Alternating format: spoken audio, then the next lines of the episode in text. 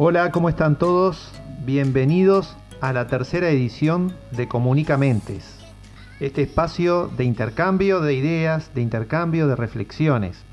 Hoy estaremos hablando de liderazgo. ¿Y por qué liderazgo? Bueno, estamos pasando por un momento muy particular donde quizás esta particularidad es necesaria. ¿Por qué? Bueno, para coordinar equipos de trabajo, para alcanzar las metas, para lograr empatía entre las personas que trabajan en un mismo espacio y ahora no están pudiendo hacerlo. Además, se encuentran con esa barrera virtual de la distancia y además de la coordinación de los trabajos a través de la tecnología, este tipo de comunicación como el que hacemos nosotros, por ejemplo. Entonces, es muy necesario trabajar en el trasfondo de las emociones, justamente la empatía, la inteligencia emocional. La resolución de conflictos necesita del liderazgo. La negociación necesita del liderazgo. Tiene que haber inspiración para el trabajo en equipo también. Tienen que existir referentes entonces para estas transformaciones. Tenemos en, este, en esta edición de hoy una sorpresa además, que es una entrevista a un entrañable amigo, Waldemar Fontes. Ya lo voy a presentar en la entrevista que fue grabada con anticipación el coronel retirado Waldemar Fontes, docente y escritor, fue director de la base antártica uruguaya, tiene mucho para aportar al respecto de liderazgo. Van a ver por qué luego. Miguel Ángel Cornejo, escritor, conferencista, motivador, mexicano él, dijo en una de sus conferencias, líder no significa bueno ni malo, líder es para bien o para mal.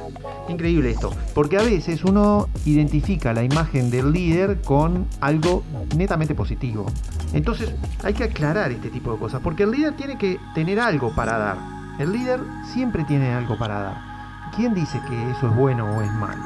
Y lo que tiene para dar lo, puede dar solamente cuando obtiene poder. Esa oportunidad de dar algo se lo da el poder. ¿Se nace o se hace el líder? Es una pregunta tan recurrente, tan recurrente. Bueno, ¿líder se hace o se nace? ¿Ustedes qué opinan? De hecho, se nace también como líder. Aquellos que tienen carisma, del griego carismata, charismata, aquellos que tienen carisma, que es un regalo de los, de los dioses, según esa traducción de charismata, el don natural, tienen entonces ese don de caer bien, en la primera, a primera vista. Tienen atracción sobre los demás y por tanto tienen la posibilidad de influir en los demás. Ese don natural de la influencia sobre los demás, ese carisma, le da la propiedad de líder a esas personas, ya desde pequeños, cuando dan órdenes en los grupos de, de niños que están jugando, niños y niñas que están jugando, hay uno que da las órdenes, que dirige el juego, ¿no es cierto? Tiene la característica natural del carisma y de influir en sus compañeros y amigos. Luego existen también los, líderes que se van haciendo con el tiempo. A partir de las experiencias, van adquiriendo el, carisma. Se puede ir adquiriendo el carisma. De hecho, la gran mayoría lo va adquiriendo. Y después está ese, ese líder circunstancial, el líder que es puesto en una posición de liderazgo por poder que se entrega, el poder que se le entrega a ese líder, hace que obtenga un liderazgo circunstancial, las circunstancias, es decir, como, un jefe. De repente nosotros estamos trabajando para una empresa donde hay muchos empleados, nos destacamos por nuestras acciones, nuestro proceder, nuestra conducta, somos detectados por la gerencia, nos llaman un día y nos dicen, bueno, vos vas a ser jefe de tu sección. En ese momento nos entregan el poder de determinar el destino de algunas personas, no solamente la continuidad, sino el destino dentro de la empresa, manejar la producción de ese grupo, y se nos está entregando la capacidad de poder sobre esas personas y nos convertimos en líderes, querramos o no, quizás impulsados por una mejora económica, y a partir de ese momento entonces nos convertimos en líderes. Cuanto más conocimiento sobre el liderazgo y sobre sus características principales, mejor nos podemos desarrollar en sociedad. Para este tipo de cosas como la que les conté recién, como por ejemplo llegar a un puesto gerencial, dirigir un grupo de trabajo, dirigir un grupo de vendedores, dirigir a mi grupo de estudio hacia un logro que es la nota que yo estoy persiguiendo para que me vaya bien este año y quiero que mi grupo vaya hacia adelante y no me atrase a mí tampoco. O sea que hay un bien común que tenemos que alcanzar para el beneficio de todos y bueno, este, yo aprovecho ese liderazgo para impulsarlos. Para eso tengo que motivarlos, tengo que tener ese tipo de noción, tengo que inspirarlos, tengo que ser su referente.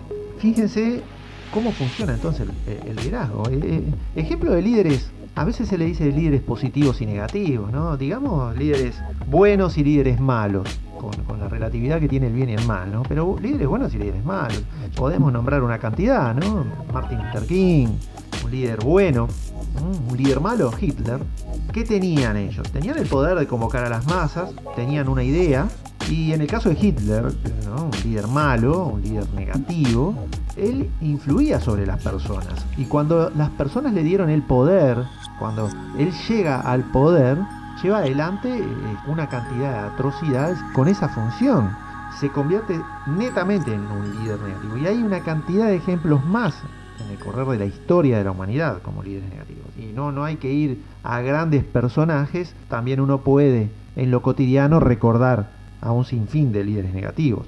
Uno se ve atrapado en esas decisiones de esa persona o de ese grupo de personas y son negativos. De hecho, a nivel político, este, siempre sucede, a nivel empresarial, a nivel social en general. Es una virtud social.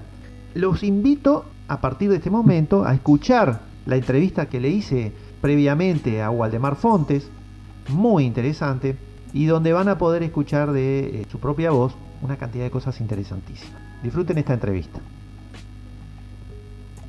Bueno, primero que nada, gracias, Waldemar. Estamos con Waldemar Fontes, coronel retirado del ejército, docente y escritor. ¿Es verdad? Es verdad, es verdad. Un placer, buenas tardes. Eh, es un gusto estar en, este podcast y lo que vaya a surgir de, de esta entrevista.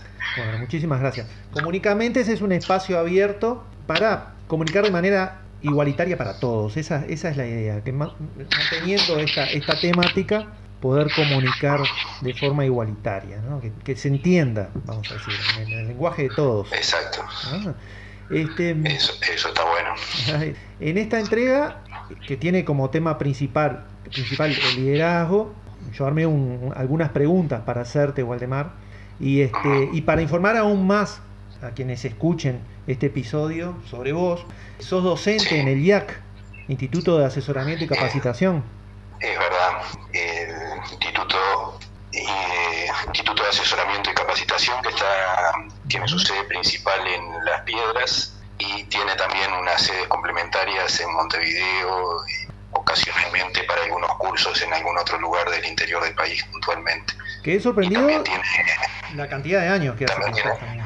Sí, sí, este, empecé hace un montón de años, por el 1999, cuando el nombre que era una franquicia Instituto Argentino de Computación y daba cursos de informática. y después, bueno, eso fue evolucionando y los que tenían la franquicia fueron tomando independencia, digamos, y se formó este instituto en Las Piedras, Instituto de Asesoramiento y Capacitación, heredó el nombre y retomó con una cantidad de cursos de informática, de temas de, venta, de oficios, un montón de temas. Y, y bueno, yo este, eh, por años di la, temas de informática trabajo incluso en la parte de community manager de este instituto. Ah, es bueno saberlo. Sí, interesante. Es un área que, este, que también está en pleno desarrollo y que continuamente está evolucionando, tiene una cantidad de facetas interesantes. Y bueno, y en, esa evolución, por el año 2013 empezamos a hacer un curso de liderazgo. Liderazgo y negociación. Liderazgo y negociación se llama el curso que estás dando desde 2013. Sí, eh, sí, empezó, inicialmente le pusimos liderazgo y conducción, después lo cambiamos el nombre a liderazgo y negociación. El tema se inició principalmente enfocado a la empresa, este, pequeños empresarios, a las pymes, así que, o gente que tuviera gente a su cargo, equipos de trabajo y que quisiera aprender técnicas, y con un módulo más avanzado que incluyera planificación y otros, otros recursos. ¿Y actualmente qué aspectos considera el curso este?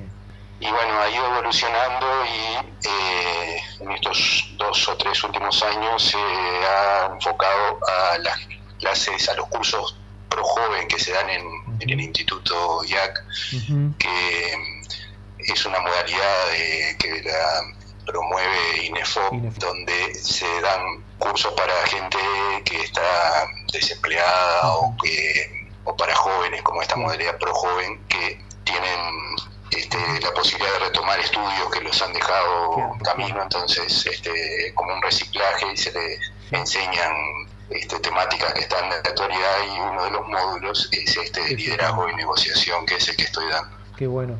Y me imagino que tu profesión, eh, eh, además en la presentación eh, nombramos algunos puntos nada más de todas tus especializaciones, ¿no? Pero yo, yo me imagino que para vos liderazgo significa liderazgo y motivación también, ¿no? Negociación significa, significa mucho. ¿Qué significan para vos estas? y bueno, eh, sí, es algo que en la carrera militar se aprende, o sea, el oficial que tiene como misión conducir personal tiene que aprender técnica de liderazgo, tiene que aprender a motivar a su gente y bueno, esas cosas están intrínsecamente ligadas a la profesión militar. Pero como tantas cosas evolucionan desde el ámbito civil a lo militar o al revés, mm. todas esas técnicas de liderazgo que vienen de larga data eh, han ido evolucionando y se han desarrollado mucho en el mundo empresarial, particularmente después de la Segunda Guerra Mundial, que el mundo cambió bastante. Y bueno, todas esas técnicas se usan, en, por ejemplo, para pensando en conducir equipos de trabajo, equipos de venta, para motivar a la gente que uno tiene a su cargo o a grupos de cualquier característica. Me imagino también que, esto genera, más, más allá de, de, las aplicaciones formales, genera también la posibilidad de darle un enfoque, un enfoque más personal también, ¿no? Desarrollarlo como proyecto propio también y dar un enfoque personal de la visión de las cosas, ¿no? Eh, sí, sin duda. Eh, este curso en, sí comenzó con una experimentación que hice sobre mí mismo cuando estaba en la Antártida en el año 2000. Eh, empecé a leer y, este, y me propuse experimentar con algunas técnicas que veía que podían ser interesantes y aplicarlas sobre mi equipo de trabajo y sobre mí mismo, ¿no? Y bueno, con ese experimento a lo largo de los años lo, fui desarrollando y me fui dando cuenta de que muchas cosas realmente eran útiles. Por ejemplo, eh, claro que funcionan. Por ejemplo, el autoconocerse. El conocerse a uno mismo, o sea, liderarse a uno mismo, eh, es una de las cosas principales y que ya va más allá de pensar en motivar o liderar gente, pero si uno quiere influir sobre los demás, primero que nada tiene que estar bien consigo mismo, conocerse, autorregularse y bueno, entonces ese es el primer paso. Justo ahora, me comentaba sobre esa situación en particular, tú estabas en la base, eh, allá en la Antártida, y tú estabas a cargo de la base en ese momento. Sí. Y, este, eh, entonces, esto quiere decir que para, para estos conceptos de liderazgo, motivación, negociación, hay que tener cierta sintonía con, el entorno, con lo que se está viviendo, depende de eso, depende de haber pasado previamente por algo o estar, tiene que estar sucediendo algo en particular o lo puede hacer cualquier persona, puede eh, traer estos conceptos para trabajar en ellos. En realidad cualquier persona lo mm. puede aplicar, como ah. cualquier cosa, hay técnicas que si uno las estudia y las practica, mm. las puede llegar a dominar. Hay, como en todo arte, hay condiciones innatas que uno puede tener o no tener. Si las tiene, puede más fácilmente influir en las personas, pero si tiene las condiciones y no aplica determinadas técnicas y las practica y hace ejercicio, seguramente el resultado no va a ser tan bueno. Y si uno no tiene del todo las condiciones innatas, pero estudia, practica determinadas técnicas y las aplica conscientemente, sin duda va a tener buenos resultados. O sea, eso es comprobado. Hay, hay, como un trabajo, hay un trabajo previo que se puede llevar acá. Eh, yo leí algo interesante en tu blog, para los que están escuchando, liderazgouruguay.blogspot.com. Hiciste una, una referencia en, en, ese blog, hay una referencia sobre eh, situaciones extremas como han vivido, por ejemplo, los sobrevivientes de los Andes, Parrado. Te hace referencia a un explorador muy, muy, muy famoso. Shackleton. Ahí está, exactamente. Cómo las circunstancias hicieron que estas personas exploten estas condiciones, ¿no? Es verdad. Eh, sí, eh, esos, esos dos casos en particular los tomo como referencia en los cursos que dicto Primero porque son bastante cercanos a nosotros. El caso de la tragedia de los Andes es un mm. caso uruguayo que podemos, o sea, no estamos hablando de películas de fantasía, sino de gente que conocemos y que la vemos en la vida real, que andan entre nosotros. Ahí está, y que son referentes en el mundo y que aplicaron determinadas técnicas que en ese momento eran muy jóvenes, capaz que todavía no eran conscientes de lo que estaban haciendo, pero a lo largo de los años ellos mismos se analizaron y empezaron a dar charlas y conferencias y a contar lo que hicieron y se dieron cuenta de que aplicaron que si uno las replica en otros ámbitos, no necesariamente en una tragedia de ese tipo, pueden llegar a dar resultados. Es muy importante transmitir la, experiencia, sí. La experiencia personal es importante transmitirla. Claro.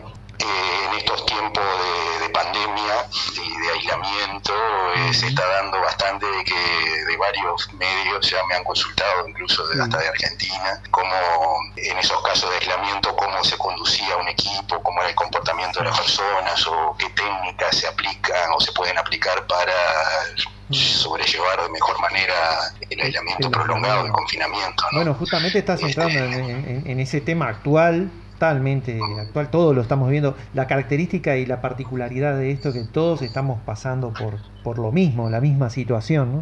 Y justo yo te iba a preguntar eso, ¿no? ¿Cuáles eran tus recomendaciones individuales o grupales ¿no? para este momento de distanciamiento? Exacto. Basándose en este bueno, eh, como recomendación individual, ya decíamos que uno lo primero que tiene que hacer es autoconocerse y trabajar sobre sí mismo.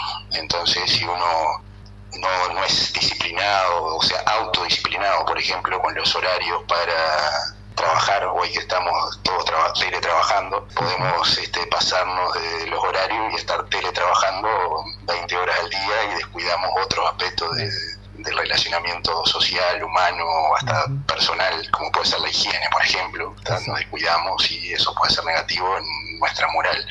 Entonces, todo lo que va con uno mismo es fundamental tiene que ver con la autorregulación, o sea, mantener autorregulación significa estar, ser autodisciplinado, tener horarios, cumplirlos, fijarse metas, este, llevarlas. Y una motivación, o sea, si uno en una situación como esta se, se bajonea, digamos, eh, se puede decaer su moral de una forma tal que abandone cualquier objetivo, no pierda la, la esperanza o pierda la fe en las cosas, y eso sería tremendo. Entonces, hay que aplicar esos conceptos que son de la inteligencia emocional, un tema que es bastante nombrado, que a veces lo repetimos sin saber exacto a qué nos referimos, pero lo que es la inteligencia emocional pasa por, primero que nada, conocerse a sí mismo, autorregularse y automotivarse. Y automotivación. Este, ni que hablar que cuando a modo de agregado, pero sin, sin la intención de, modificar nada de lo que estás diciendo, porque la verdad que es, totalmente enriquecedor. Eh, pensaba ¿no? sobre los temas de inteligencia emocional, la gestión de las emociones, ¿no? cómo se gestionan las emociones en esos casos y cómo los grupos tienen que gestionar la empatía también, ¿no? que es algo que siempre se está hablando ¿no? en estos casos. Ese es el otro, el otro aspecto que tiene después, o sea, después que uno en un grupo, como te decía, estás aislado en, un lugar de trabajo o aislado en estas situaciones y primero que nada uno debe controlarse porque tiene que tener en cuenta que está en un grupo y que su accionar puede estar ofendiendo a los otros, por ejemplo, me gusta escuchar música y la pongo fuerte y a otro le molesta, tengo que ser consciente de esas cosas. Y ahí empieza lo que es relacionamiento social. ¿Y dependemos de los demás en estos casos? Sin duda, sin duda, porque el ser humano es un ser social. Por más que le guste o disfrute estar aislado, depende de, los otros. A algunos le gusta estar más cercano, o sea, son más ruidosos, le gusta el contacto físico permanente, a otros menos, pero todos tenemos necesidad de relacionamiento social y de reconocimiento social y de, de pertenecer al grupo. O sea, eso es innato del ser humano. Y bueno, para que eso funcione bien, tiene que funcionar la empatía, ese término que está, de moda y lo repetimos y también a veces no sabemos bien qué significa. Empatía significa ponerse en el lugar del otro, o sea, y estudiar al otro, ver el otro me está diciendo que sí, está todo bien, pero veo su cara que no, no está todo bien. En un video tuyo escuchaba lo que decías también sobre, además de la, de la empatía, el tolerar también al otro, lo, importante que, que es. Tolerancia, claro. Sí, exacto. O sea, eso va enrabado a todo lo demás, o sea, para poder eh, tener una buena convivencia, que es una de las cosas más difíciles. Es una de las cosas más difíciles. en la sociedad, claro. Eh, hay que ser tolerante. Entonces, ¿qué papel yo porque esto lo voy a unir obviamente a este, a este capítulo, está, va a estar buenísimo, porque la verdad, este, sos un, sos un libro abierto, pero este, decime una cosa. Entonces, el, papel del líder en todo esto, ¿es, ¿es importante que haya un líder? Sí, sin duda, sin duda que sí. En realidad siempre hay un líder, aunque a veces ese líder puede ni siquiera ser consciente de que lo es. Claro. Y no siempre es la misma persona en una familia, imaginemos, capaz que, no sé, en determinado momento la mamá es el líder que, bueno, dice ahora hacemos esto, hacemos lo otro. ¿Se podría compartir el sí, sin duda, eh, cuando funciona mejor es cuando es compartido, justamente. En lo que se llaman los equipos de alto desempeño, funciona ese liderazgo compartido en donde hay un jefe oficial, digamos, que es el que lleva la responsabilidad y el general, pero en las acciones diarias el liderazgo es compartido, o sea, el que tiene la habilidad de resolver tal problema que es el que nos aqueja en este momento es el líder y todos lo seguimos.